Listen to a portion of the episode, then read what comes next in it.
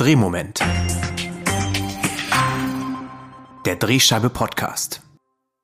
Hallo und herzlich willkommen im Drehmoment, dem Podcast des Drehscheibe Magazins. Mein Name ist Max Wiegand. Ich freue mich, dass Sie heute wieder dabei sind. Ein Viertel der in Deutschland lebenden Menschen hat einen Migrationshintergrund, Tendenz steigend. Aber warum spiegelt sich das eigentlich nicht in den Redaktionen wider? Schätzungen zufolge haben nur fünf bis zehn Prozent der Journalistinnen und Journalisten eine Migrationsgeschichte. Warum ist das eigentlich so und was sollte unternommen werden, um die Redaktion diverser zu machen? Um diese Fragen zu beantworten, haben wir uns heute zwei Gäste eingeladen, die beide einen nicht-deutschen Hintergrund haben und in Lokalredaktionen arbeiten. Ich spreche jetzt mit Ella Schindler. Sie ist gebürtige Ukrainerin und kam erst mit 16 Jahren nach Deutschland. Seit einigen Jahren ist sie jetzt Redakteurin im Verlag Nürnberger Presse und Vorstandsmitglied der neuen deutschen MedienmacherInnen. Herzlich willkommen, Frau Schindler, und schön, dass Sie heute dabei sind. Hallo Max Wiegand, ich freue mich. Ja, Frau Schindler, als Sie äh, mit 16 aus der Ukraine nach Deutschland kamen, da mussten Sie ja überhaupt erstmal die Sprache lernen. Wie kam es denn eigentlich dazu, dass Sie unter diesen schwierigen Bedingungen dann den Weg in den Journalismus gefunden haben? Ja, ich kam auch erstmal kann ich drauf, dass ich es tatsächlich äh, schaffen könnte. Also ich kann mich erinnern an eine Situation im Sprachkurs, da musste ich den Satz auswendig lernen, es freut mich, Sie kennenzulernen. Und dieses Wort es freut mich, Sie kennenzulernen. Also die, das letzte Wort. Ich habe mir gedacht, so ein Zungenbrecher. Eine Sprache, die solche Begriffe hat, kann niemals mein Werkzeug werden im Beruf. Also ich habe, äh, obwohl ich in der Ukraine unbedingt Journalistin werden wollte, ich habe mir hier dann keine Chancen ausgerechnet dafür und habe mich erstmal für einen anderen Weg entschieden. Ich habe Sozialpädagogik studiert, ging nach England, habe dort mit Menschen mit Behinderung gearbeitet und ähm, erst von dort aus habe ich viel Ermutigung bekommen seitens meiner Freunde, die meine Mails gelesen haben und gesagt haben, schreib mehr, du schreibst so schön, erzähl uns, was du in England alles erlebst. Und das war für mich der Moment, an dem ich gedacht habe, oh, vielleicht ist mein Deutsch inzwischen gar nicht so schlecht und ich könnte es versuchen. Also ich kam auf Umwegen dann doch äh, zu meinem Jugendtraum ähm, und habe versucht, das zu verwirklichen. Also zwölf Jahre nach, nach der Ankunft in Deutschland. Ja, Sie haben also Ihre ganz eigenen Erfahrungen damit auch gemacht und ähm, setzen sich ja jetzt auch sehr verstärkt für Diversität oder mehr Diversität in den Redaktionen ein. Ähm, die ist ja offensichtlich nicht ausreichend gegeben. Woran liegt es denn überhaupt, dass so wenige Menschen mit Migrationshintergrund ähm, in den Redaktionen arbeiten? Das hat mehrere Gründe. Zum einen Liegt es an den Menschen selbst, die vielleicht sich, also äh, diverskulturellen Menschen, die sich selbst äh, keine Chancen in der Branche ausrechnen? Oft sind es die Erfahrungen der Eltern vielleicht auch, die äh, jungen Menschen manchmal vielleicht auch ein bisschen einreden, so nach dem Motto, da hättest du sowieso keine Chance. Es fehlen Vorbilder, das kommt auch noch dazu, weil es eben sehr wenige diverskulturelle in der Medienbranche gibt. Äh, woher sollen die Vorbilder kommen? Als junge Mensch greift man meistens den Beruf, den man schon irgendwie kennengelernt hat. Und wie? Natürlich durch die Menschen im näheren Umfeld. Junge Menschen aus migrantischen Familien haben eben meistens niemanden im näheren Umfeld in der Familie Familie, im Bekanntenkreis, der oder die Medienschaffende sind. Und äh, wie soll man denn auf den Gedanken kommen, so einen Beruf, den man an sich gar nicht kennt, mit dem man kaum Berührungspunkte hat, zu ergreifen? Also es ist schon nicht so ohne. Zum Teil aber liegt es auch an der Medienbranche selbst, die sehr, sehr lange Zeit die Menschen gar nicht auf dem Schirm hatte mhm. gar nicht das Bestreben hatte, diverser zu werden. Also wir hatten oft sehr viele blinde Flecken bei uns in den Medienhäusern. Also es stand gar nicht zur Debatte und niemand ist drauf gekommen, dass die Redaktionen eigentlich nicht der Querschnitt äh, der äh, Bevölkerung irgendwie wiedergeben und dass sich das eigentlich ändern müsste, wenn wir auch alle Menschen da draußen erreichen wollen. Also das hat sozusagen mehrere Gründe. Zum Glück erkennen immer mehr Medienhäuser, dass sich das ändern müsste. Und zwar nicht, weil es, äh, wie soll ich sagen, human wäre, sondern absolute Notwendigkeit ist, dass die Redaktionen diverser zusammengesetzt sind, weil man dann mehr Themenvielfalt hat, weil Menschen natürlich ihre Lebenswelten in die Arbeit mit reintragen, vieles sehen, was vielleicht andere nicht sehen. Also es liegt in der Natur der Dinge. Ja, die, je diverser das Team, umso mehr Ideen gibt es. Und ich denke auch, umso mehr Sensibilitäten im Sinne, ähm, wie berichten wir diversitätssensibel, wie erreichen wir möglichst viele Menschen. Und das ist doch das Ziel aller Medienhäuser, möglichst viele Leserinnen, Userinnen zu erreichen. Wenn wir nochmal so zu Ihrem eigenen Einstieg ähm, zurückschauen, wie war das denn für Sie? Sie haben ja gesagt, äh, vor einiger Zeit hatten auch viele Redaktionen das noch gar nicht so auf dem Schirm. Wie lief das denn bei Ihnen genau ab? Ich habe Praktikum gemacht ähm, bei der Nürnberger Zeitung damals im Jahr 2004. Mhm. Das war mein Versuch, dann doch in dem Bereich, zumindest im Bereich Presse- und Öffentlichkeitsarbeit. Das war so mein, mein erster Gedanke nach der Rückkehr aus England und nach den ermutigenden Worten meiner Freunde, dass ich doch schön schreiben kann, habe ich gedacht, okay, PR-Bereich, das ist vielleicht schon etwas für mich. Und dann machte ich aber ein, ein vierwöchiges Praktikum bei der Nürnberger Zeitung. Zwei Tage vor dem Bewerbungsschluss für das Volontariat hat mich die Sekretärin der Verlagsleitung damals einfach zufällig angesprochen, hat gesagt, Frau Schindler, wollen Sie sich auch nicht dafür bewerben? Mhm. In zwei Tagen ist eben Schluss. Und dann dachte ich, ja, warum nicht? Ich habe es aber niemandem erzählt, weil ich mir eben keine großen Chancen ausgerechnet habe. Ich dachte, wenn ich Menschen erzähle, dass ich als kleine Migrantin Deutsch als Fremdsprache mich darum bemühe, das Volontariat zu bekommen, dass Menschen mich für größenwahnsinnig halten. Und ähm, deswegen eben die, eben die heimliche Bewerbung, weil ich dachte, dann muss ich niemandem was erklären, warum und wieso, und ich kriege höchstwahrscheinlich ohnehin eine Absage. Aber stattdessen habe ich eine Zusage bekommen. Und interessanterweise, der Grund, warum ich dachte, ich werde nicht genommen, war der Grund, warum ich genommen wurde. Mhm. Weil ich eben nicht in Deutschland aufgewachsen bin, weil ich ganz anders sozialisiert worden bin. Genau das hat mir der damalige Verlagsleiter der Nürnberger Zeitung auch gesagt. Er meinte, gut schreiben können viele Menschen, aber meine Lebensgeschichte unterscheidet sich dermaßen äh, von den Biografien sonstiger BewerberInnen, dass es sicherlich auch für, für die Nürnberger Zeitung sehr spannend wäre, jemanden zu haben, der eben neue Perspektiven in die Berichterstattung reinbringt. Und das mhm. hat mich natürlich damals unwahrscheinlich gefreut. Ich hatte das Gefühl, äh, wie Maria zum Kind äh, gekommen ist, so bin ich zu, zum Volontariat bei der Nürnberger Zeitung gekommen. Und das war mein Einstieg in, in den Beruf. Das klingt eigentlich so, als ob Ihnen so die Türen in der Redaktion schon offen standen. Aber wie war das denn so im direkten Kontakt mit den Menschen? Den begegnet man ja auch so im Lokalen ähm, viel. Äh, sind Sie da eventuell auch auf Vorurteile gestoßen? Ja, sicherlich so leicht, also angeblich leicht der Einstieg für mich war. Man muss ja überlegen, ich brachte nur ein vierwöchiges Praktikum als mhm. journalistische Erfahrung mit. Also im Nachhinein denke ich, wie mutig war das damals äh, von der Nürnberger Zeitung, so jemandem eine Chance zu geben. Aber so leicht der Einstieg war, so hart war die Zeit, die Volontärszeit für mich, ähm, weil zum einen natürlich mein Deutsch noch nicht perfekt war. Ich musste ganz, ganz hart an meinem Deutsch arbeiten und immer mit diesem Gefühl, Selbstleben nicht gut genug äh, zu sein, weil natürlich alle anderen VolontärInnen äh, viel besser waren in ihrer Ausdrucksweise als ich. Und ähm, ich einfach viel, viel mehr lernen musste, viel mehr mich reinknien musste als die anderen. Und dazu kam natürlich auch diese Belastung, äh, Vorurteile. Natürlich gab es die. Und die gab es äh, nicht nur während des äh, Volontariats, sondern auch darüber hinaus. Mhm. Auf den Terminen ist mir sehr oft passiert, dass ich für eine Praktikantin gehalten wurde. Denn es kann doch nicht sein. Also so für viele wahrscheinlich damals äh, die Denkweise, dass jemand, der mit Akzent spricht, bei dem Deutsch nicht die erste Sprache ist, dass so jemand irgendwie für ein Medienhaus arbeiten könnte. Mhm. Also da waren wir noch nicht so weit, wie wir es schon heute sind.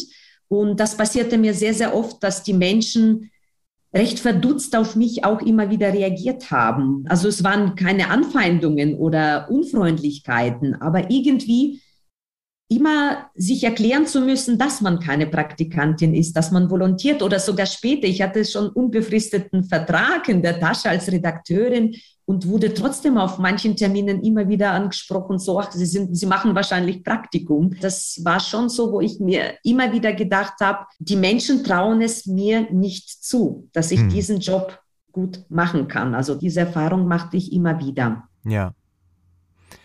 Jetzt sind Sie ja mittlerweile äh, für den Verlag Nürnberger Presse eben auch für die Ausbildung von Volontärinnen und Volontären zuständig.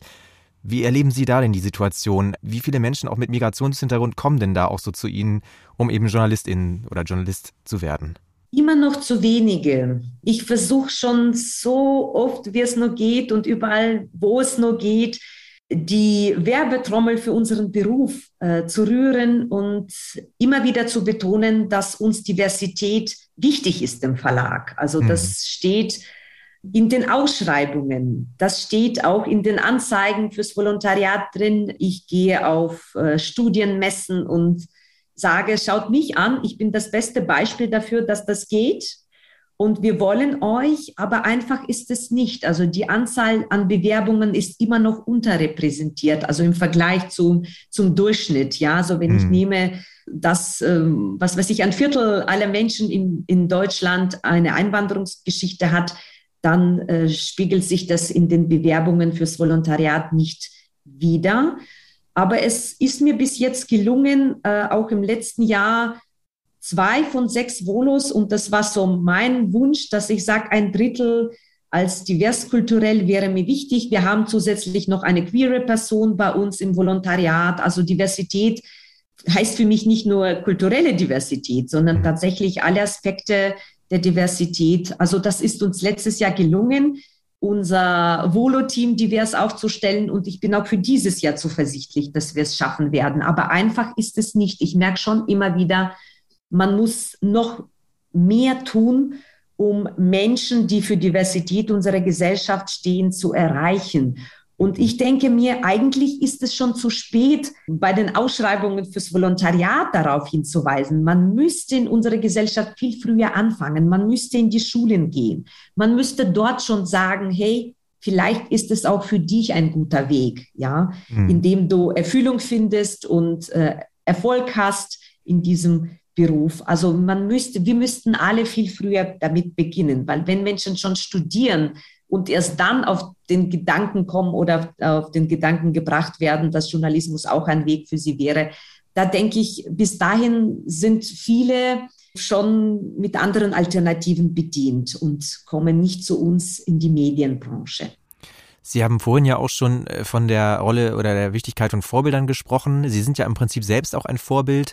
Ähm, was versuchen Sie denn auch so als Ausbilderin jetzt ähm, jungen Volontärinnen und Volontären mit Migrationshintergrund mitzugeben für ihre Zukunft in der, in der Branche auch? Dass sie selbstbewusst sein sollten. Das ist der Wunsch. Sie sollen kommen und ihre Realitäten, die sie erleben, und da draußen gibt es verschiedene Realitäten. Mhm. Jemand, der in einem gut situierten Stadtteil wohnt und nie Geldsorgen hatte, hat eine andere Realität als ein Kind aus einer Arbeiterfamilie. Und ich ermutige Sie einfach, das, was Sie erleben, in den Journalismus zu tragen. Also das, was, was Sie merken an unserer Gesellschaft, all die Dinge, die Ihnen auffallen, mit in die Arbeit zu tragen, dass Sie Themen ansprechen, dass Sie sich trauen, auch KollegInnen auf gewisse Dinge aufmerksam zu machen, äh, auch was das Wording anbetrifft. Wenn bestimmte Formulierungen vielleicht ja ausgrenzend wirken könnten oder eben nicht up-to-date, also nicht aktuell sind, dann müssen wir drüber reden in der Redaktion. Und das ist mir wichtig, Menschen zu sagen, kommt zu uns. Wir brauchen Diversität, um einfach Qualitätsjournalismus und ähm, spannenden Journalismus zu bieten, der für jeden was parat hat, äh, für alle gesellschaftlichen Schichten und gleichzeitig nicht dieses, das haben wir schon immer so gemacht, also passt dich an. Also das ist enorm wichtig. Es ist eine spannende Zeit, wenn dann immer mehr solche Menschen dann zu uns kommen, wie sich das dann entwickelt. Ja, wenn aus einer Minderheit plötzlich ein wichtiger Bestandteil in der Redaktion wird, wie, wie sehr verändert sich dadurch das große Ganze? Und das wird sich verändern, weil alles ist ein Prozess. Wir reden ja miteinander, welche Themen gehen wir an, wir ähm, präsentieren wir diese Themen. Man sagt auch immer, es gibt diese kritische Masse von 30 Prozent. Also alles, was drunter ist, da versuchen die Menschen sich eher der Mehrheit anzupassen. Aber wenn man dann ein Drittel hat, dann kommen tatsächlich stärker so Prozesse mit ins Spiel, wo sich das große Ganze verändert. Deswegen war mir wichtig, auch mit diesen 13, 30 Prozent auch im Volontariat schon, die dann durch diverskulturelle Menschen besetzt wird. Aber das gebe ich mit. Ihr müsst euch nicht verstecken. Ihr müsst nicht so tun, als ob ihr jemand seid, die ihr nicht seid. Also mhm. seid selbstbewusst, tragt eure Themen ein. Das heißt nicht, dass sie immer recht haben mit allem, was ihr sozusagen in die Redaktion tragen. Aber ich ermutige sie, zum, ja, zu einem Austausch mit anderen. Also, mhm. dass, dass man einfach Dinge, die bis jetzt oft so selbstverständlich waren, nicht mehr so für selbstverständlich nimmt und sagt, warum macht ihr das? Na? Also dieses Hinterfragen, wobei das für alle VolontärInnen gilt. Also auch die VolontärInnen, die autochton sind. Sie sind neu, in der Branche und das ist auch gut. Auch Sie sollten alles hinterfragen, was bis jetzt in der Redaktion geschieht, weil wie soll, sonst soll die äh, Veränderung passieren, wenn wir immer nur den alten Stiefel durchziehen. Mhm. Wir müssen Dinge hinterfragen und junge KollegInnen helfen uns dabei, mhm. weil für sie eben einiges nicht selbstverständlich ist. Ja, dann ganz herzlichen Dank für Ihre Einschätzung, Frau Schindler, und dass Sie heute hier zu Gast waren im Podcast. Vielen Dank. Ich danke auch für die Einladung. Alles Gute. Mein nächster Gast heißt Sinan Schad. Er leitet seit 2020 die Lokalredaktion der Watz in Gelsenkirchen und seine Familie stammt aus der Türkei. Hallo Herr Schad, herzlich willkommen. Guten Tag, Herr Wiegand. Ich freue mich über die Einladung. Ja, Herr Schad, Sie sind äh, gebürtiger Gelsenkirchner, Sie sind dort aufgewachsen, leben dort auch noch und Sie haben mir gesagt, Sie leben Gelsenkirchen. Da ist ein gewisser Lokalpatriotismus rauszuhören. Ähm, war das denn auch ausschlaggebend dafür, dass Sie Lokaljournalist geworden sind? Ich bin in der Tat äh, stolzer Lokalpatriot und das wissen auch äh, sowohl meine Leser wie auch, äh, ich glaube, die meisten anderen in der Stadt. Das ist aber nicht der Grund, warum ich Lokaljournalist geworden bin. Der Grund ist eher dem Zufall geschuldet. Ähm, ich habe nach dem Abi Zivildienst gemacht und war eher relativ planlos, bis dann ein alteingesessener Watzhase, also ein alteingesessener Lokaljournalist, bei einer äh, Geburtstagsgrillfeier mich mal fragte, ob ich nicht ein Praktikum bei der Watz machen will. Und da ich eh nicht wirklich wusste, was ich jetzt tun soll, was ich als was ich studieren soll, habe ich gesagt, ähm, das mache ich. Das Ganze ist jetzt 14 Jahre her und äh, ich kann mir keinen schöneren Beruf vorstellen. Was äh, fasziniert Sie da besonders an dem Job? Das Schöne am Lokaljournalismus ist, dass wir die große Welt gewissermaßen im Kleinen haben, dass wir jeden Tag mit anderen Menschen zu tun haben, auf andere Themen treffen, dass wir über uns selber gewissermaßen auch hinauswachsen müssen, weil wir in äh, Bereiche reingehen müssen, mit denen wir sonst so im Alltag nichts zu tun hätten. Das ist, glaube ich, der große Unterschied äh, möglicherweise zu Mantelressorts, wo ich dann fest verankert bin als Wirtschaftsredakteur oder Sportredakteur. Im Lokalen habe ich alles und es ist viel unmittelbarer. Wenn etwas, was Sie geschrieben haben, den Leuten nicht gefällt, und dann bekommen Sie das sehr viel unmittelbarer zurück. Im Gegenteil, äh, aber auch dann, wenn eben Ihre Berichterstattung den Lesern und Leserinnen gefällt, dann eben auch. Das äh, ist natürlich, macht einen großen Charme des Lokaljournalisten aus. Ihre Familie selbst stammt ähm, aus der Türkei. Und Sie gehören ja tatsächlich damit zu auch den wenigen Menschen mit Migrationshintergrund, die eben als Journalistin oder Journalist in einer Redaktion arbeiten. Was glauben Sie denn, woran liegt das eigentlich, dass da eben Redaktionen so wenig divers aufgestellt sind? Wie so oft im Leben hat das wahrscheinlich sehr viele Gründe. Ein Grund wird mit sicherlich sein, ähm, dass aus der türkischen, auch migrantischen Community der Zugang zu deutsch und deutschsprachigen Medien noch nicht so ausgeprägt ist, wie es, wie es in der Mehrheitsgesellschaft äh, gegebenenfalls ist. Soll heißen, ich bin auch nicht mit der Watz, also der Tageszeitung zu Hause aufgewachsen, so wie meine Schulfreunde aufgewachsen sind. Sprich, der Zugang ist nicht gleich familiär gegeben.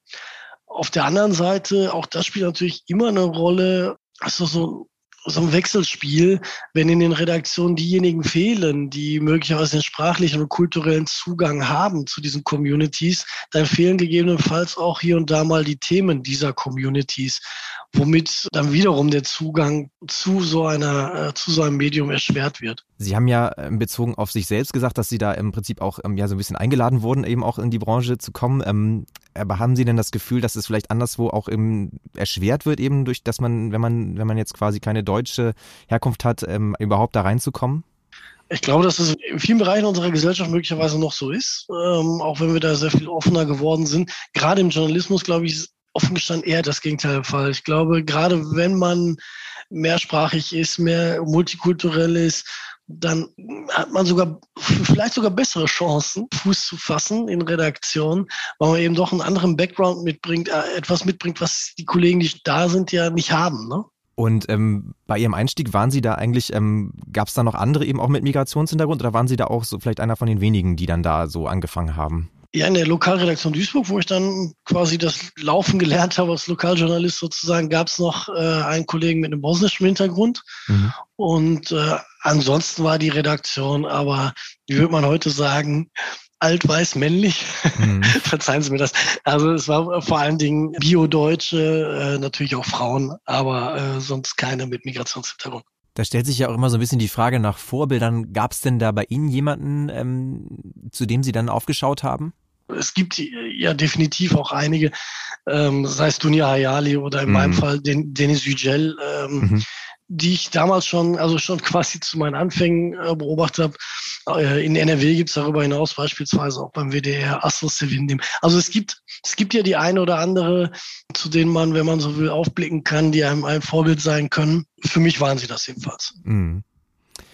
Sie haben ja vorhin schon so die Vorzüge als Lokaljournalist äh, beschrieben, so dieses Direkte, dass man eben nah dran ist an den Menschen. Ähm, man begegnet denen ja dann auch, wenn man jetzt nicht gerade in der Pandemie sich befindet, eigentlich auf der Straße. Ähm, hat das bei Ihnen, hat da Ihr Hintergrund auch irgendwie eine Rolle gespielt? Sind Sie da vielleicht aber auch auf Vorurteile ge getroffen manchmal oder treffen Sie da manchmal auch noch auf Vorurteile? Ja, aber eher andersrum. Mein Migrationshintergrund oder vielmehr der meiner Eltern, der bei mir aber ja auch offensichtlich ist, schützt mich gewissermaßen davor, das ist das Absurde an dem, schützt mich gewissermaßen davor, äh, in die rechte Ecke gestellt zu werden, wenn ich ähm, wenn ich mal die eine oder andere Meinung vertrete, die vielleicht nicht ganz im linken Spektrum liegt, ne? die dann auch nicht rechts ist, aber sie schützt mich davor, angefeindet zu werden, weil es natürlich in vielen Köpfen noch diese falsche Wahrnehmung gibt, irgendwie, der ist ja Türke, ist ja selber Türke, also kann er kein, ähm, kann er kein äh, Rassist sein. Bin ich nicht, um da jetzt keinen falschen Zungenschlag reinzukriegen. Aber warum ich das Beispiel nenne, ist es für mich eher ein Vorteil, weil ich offen gestanden natürlich auch schneller und eher auffalle. Jetzt ist es ja so, dass ähm, im Ruhrgebiet eben auch viele Menschen mit Migrationshintergrund leben, gerade auch in Gelsenkirchen. Auch die türkische Community ist sehr groß. Haben Sie denn das Gefühl, dass Sie vielleicht durch Ihren Hintergrund und dadurch, dass Sie eben in der Zeitung arbeiten, ähm, diese Zeitung eben auch attraktiver machen können für äh, solche Menschen, einfach weil Sie deren Perspektive auch besser kennen? Zumindest glaube ich, dass ich das ein oder andere Thema eher erkenne, möglicherweise sehe, vielleicht auch einen anderen Zugang habe, alleine durch die Sprachbarriere, die es dann jedenfalls ins Türkische und mitunter, mitunter so ein bisschen ins Arabische dann nicht gibt.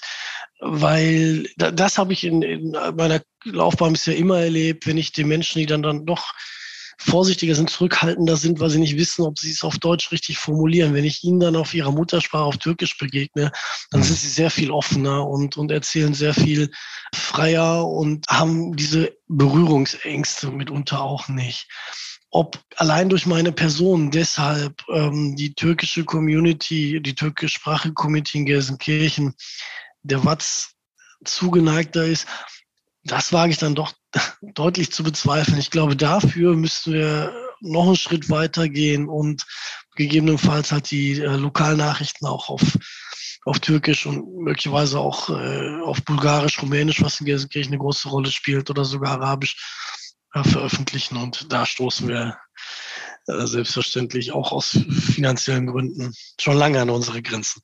Jetzt wird ja so auch generell die Berichterstattung über Menschen mit Migrationshintergrund oder auch über Migranten ähm, oft kritisiert, so ein bisschen, ein bisschen, dass es oft ein bisschen einseitig ist. Wie empfinden Sie das denn?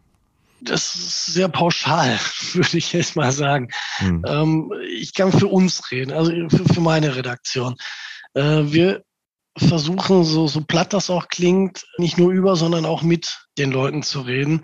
Ich hatte es gerade angeschnitten, das Thema äh, Zuzug aus Südosteuropa, also Armutszuwanderung nach Gelsenkirchen ist in Gelsenkirchen ein, ein sehr großes Thema. Und äh, wir berichten immer wieder darüber, auch, äh, vor allen Dingen natürlich auch über die Schwierigkeiten im Zusammenleben in den, in den Quartieren, in den Straßen, in den Vierteln und haben in einer Schwerpunktausgabe vor einigen Monaten, aber beispielsweise auch äh, da bin ich halt auch raus und habe mit etlichen äh, Bulgaren und Rumänen darüber gesprochen, warum sie das tun, was sie tun und wie die Leute über sie denken und was sie über die Leute denken und, und, und. Unser Anspruch ist es, möglichst, gerade in den mitunter auch sensiblen Bereichen, wenn es halt um Themen über Migranten geht, mit den Menschen zu sprechen und nicht nur über sie. Vielleicht hast du als abschließende Frage, ähm, was glauben Sie, müsste denn eigentlich getan werden, um mehr Menschen mit eben nicht deutschem Hintergrund in Lokalredaktionen zu holen? Da gibt es ja zum Beispiel auch eine Forderung nach einer Quote sogar von den neuen deutschen Medienmacherinnen zum Beispiel. Äh, wie stehen Sie dazu? Was glauben Sie, wäre da vielleicht effektiv? Ja, von Quoten halte ich nicht sehr viel, aber ähm, ähnlich wie bei, bei MINT-Fächern oder bei Ausbildungsberufen oder so, glaube ich, dass da tatsächlich der Königsweg ist, ähm, so früh wie möglich die äh, Kinder und Jugendlichen in der Schule oder in ihrer Freizeit abzuholen. Ne? Also aufzuzeigen, was das Lokalmedium ist oder welche Medien hier vor Ort sind, welche Themen da sind und äh, wie man selber da reinkommen kann. Also dass man überhaupt selber da reinkommen kann und mitmachen kann und Journalist werden kann. Ich glaube, der Beruf des Journalisten, der Journalistin ist in einigen migrantischen Communities auch ähm, hat längst nicht den Stellenwert, wie er es bei uns hat. Und ich glaube, wenn wir da früh genug ansetzen, äh, in der Schule beispielsweise, viele andere Bereiche, Berufs Berufszweige machen uns das ja vor, wenn wir da früh genug ansetzen und reingehen und zeigen, wer wir sind, äh, was wir machen und dass man das auch werden kann, wenn man da Lust drauf hat, dann erhoffe ich mir, glaube ich, dass das mehr bringt als, als am Ende eine Quote. Dann bedanke ich mich vielmals, dass Sie heute hier ähm, zu Gast waren und uns Ihre Einschätzung mitgeteilt haben, Herr Stadt. Vielen Dank. Danke für die Einladung und Glück auf. So, dann möchte ich abschließend für diese Folge noch einmal wie immer auf die nächste Ausgabe der Drehscheibe verweisen. Darin beschäftigen wir uns damit, wie Lokalzeitungen über soziale Ungleichheit berichten. Unter anderem auch mit einem Beitrag von der Redaktion von Herrn Schatt aus Gelsenkirchen von der Watz. Damit bedanke ich mich bei Ihnen fürs Zuhören, bleiben Sie lokal und bis zum nächsten Mal im Drehmoment.